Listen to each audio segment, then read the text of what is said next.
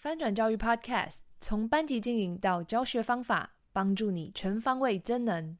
更多关于老师的线上研习、教学资源、班级经营心法，欢迎上翻转教育网站搜寻。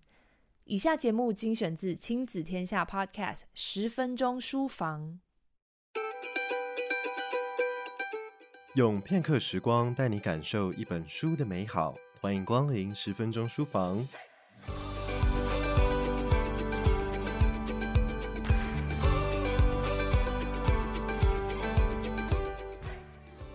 我们都知道让孩子从小欣赏美的重要，但你会带孩子去看名画吗？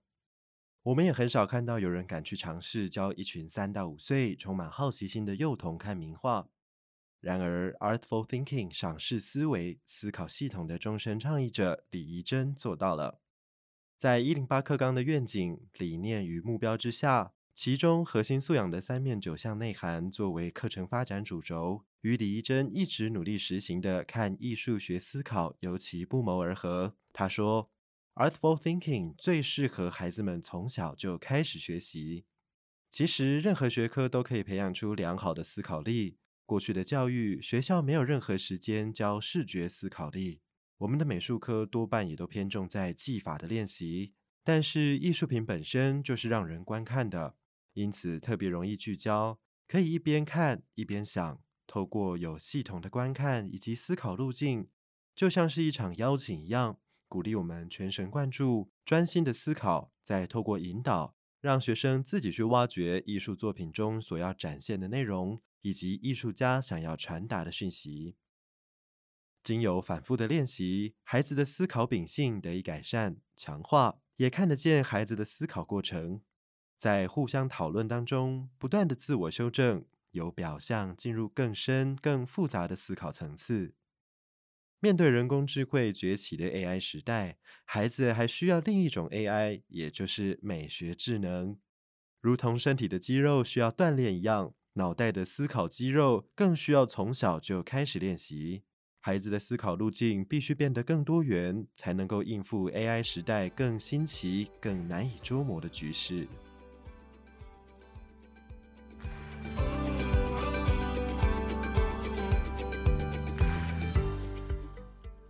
赏识思维的重要关键在于深思熟虑的观看，在科技高度发展、环境变动快速的现在。人类的脚步被大量的资讯推着向前，很难停下来。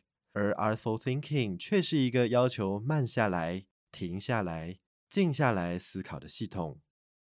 每一次的锻炼都从一分钟的安静观看开始，千万别小看这一分钟。学生以深思熟虑的方式欣赏美丽的名画，并发表想法，可视为锻炼思考的重要暖身。在 Artful Thinking 的课堂，学生是主体。老师授课的目的是锻炼思考，在不以灌输知识的前提之下，减缓赶教学进度的压力。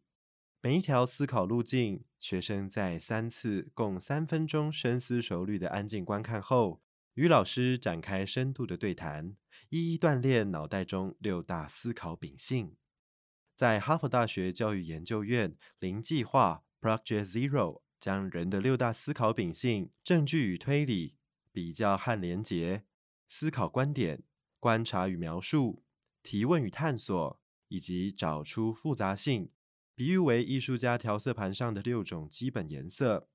学生良好的思考秉性，可借由二十条思考路径反复练习而被强化。Artful Thinking 的优点在于简单又有效率，因为教学目的的清楚，所有的观看练习都导回一个思考秉性上。老师只要清楚这堂课要锻炼孩子的哪一种思考秉性，然后选择一条对的路径，就可以收到一定的成效。传统的授课方式以老师为主，老师站在黑板的前面，一个人主讲五十分钟，学生在台下安静听讲。至于学习成效如何呢？还是必须归回考试来做评断。就算老师想在课堂中穿插进行一些活动，碍于教学进度，这些课堂活动就成了首先被取消的环节了。Artful Thinking 的课程则是以学生为主体，就像一零八课纲中的愿景，成就每一个孩子适性扬才，终身学习。所有的活动必须学生亲自参与，老师不必成为一人撑全场的独角，而是转变为一个引导教练。这种借由邀请一起共同观赏艺术的方式，很容易改变传统的师生关系。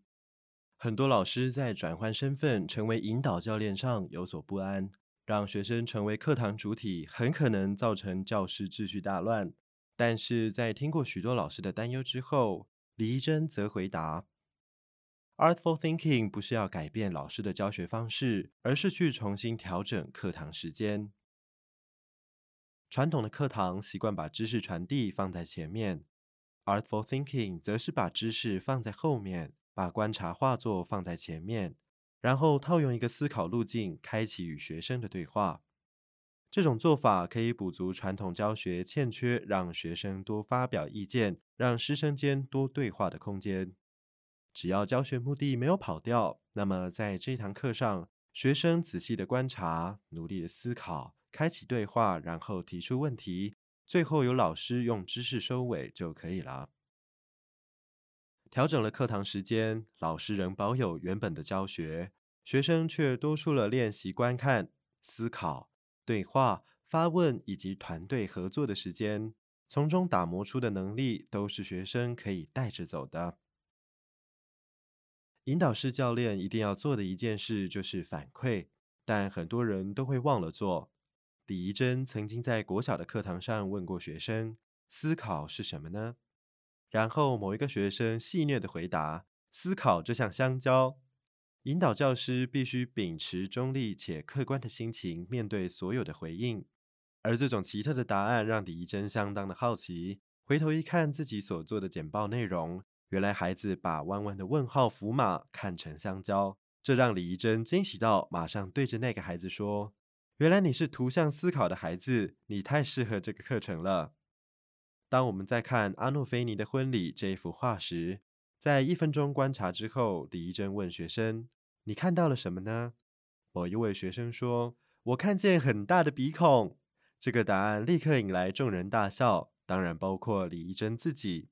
这时，李怡贞看见站在后排的导师面容一沉，但是李怡贞则选择用中立的态度检视这个孩子的回应，随即说：“嘉许你。”你的观察很独特，很有趣。确实，因为他是意大利人，他们的鼻子特征很明显。对黎真来说，这个孩子的眼光非常锐利，很快抓到不同人种的面相特征。老师正向且虚心的反馈，让学生马上感到“啊，我抓到重点了”的开心，也增加了自我认同的自信心。这种反馈比口头随意的说出“好棒”还要来得让孩子受到鼓励。西方列强在十八、十九世纪的时候有教育救国的观念，在艺术教育上，特别是在公立学校的图画课也下过很大的功夫。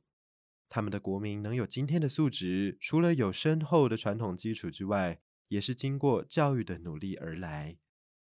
在回应到一零八课纲的让历史成为培养新时代公民素养的重要学科，看画。其实是一个最容易进入历史的方式，它不必有学经历、文字以及认知能力的限制，就可以看到人生百态、风土民情以及世界历史。人类逐渐进入到 AI 世代，未来是一个人与机器共存的世界。那么，人类存在的价值到底在哪里呢？我们的孩子未来是否会因为运算、资料处理能力不及机器人而产生自我怀疑呢？从留下来的诸多世界文化遗产当中，包含了名画，孩子可以观看到人类长存的历史，同时也了解到人类永存的文化价值。以上内容出自 Artful Thinking，激发孩子潜能的哈佛名画思考课，六大思考秉性乘以二十条思考路径。锻炼 AI 世代的赏识思维，由亲子天下出版。在亲子天下 Podcast 好书专卖店，把 Artful Thinking 激发孩子潜能的哈佛名画思考课带回家，解锁更多锻炼思考的实际步骤吧。链接就在节目的资讯栏里面哦。